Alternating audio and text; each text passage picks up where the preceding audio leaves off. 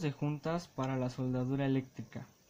En los procesos de soldadura es importante realizar un adecuado diseño de las uniones o justos. Este diseño favorecerá la penetración de la soldadura y lógicamente permitirá obtener una unión resistente y un adecuado desempeño de la pieza en el servicio. De los múltiples tipos de unión o juntas, se puede mencionar algunos que suelen ser generalmente y de las cuales en función del diseño se desprenden las demás.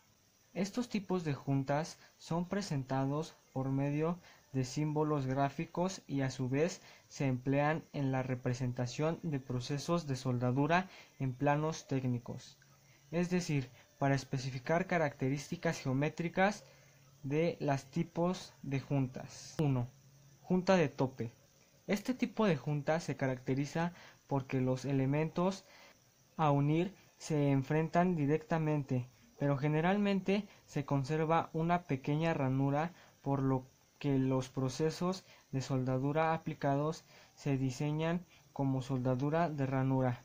Su terminación, o sea, el perfil del elemento, puede ser recto en V, en media V, en media Y, en Y, en U o en J.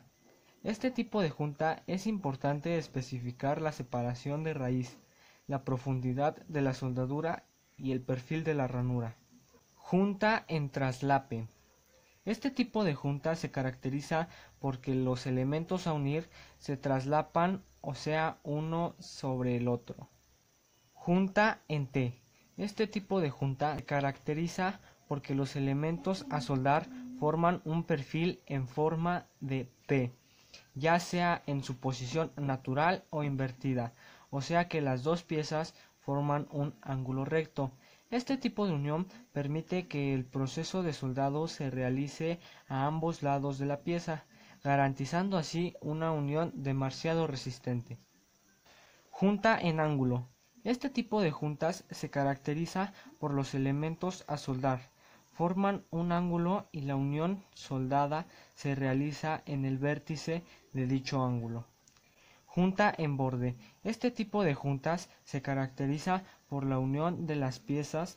Se realiza en los bordes de las piezas, ya sea sobre alguna pestaña o sobre bordes alineados a las piezas.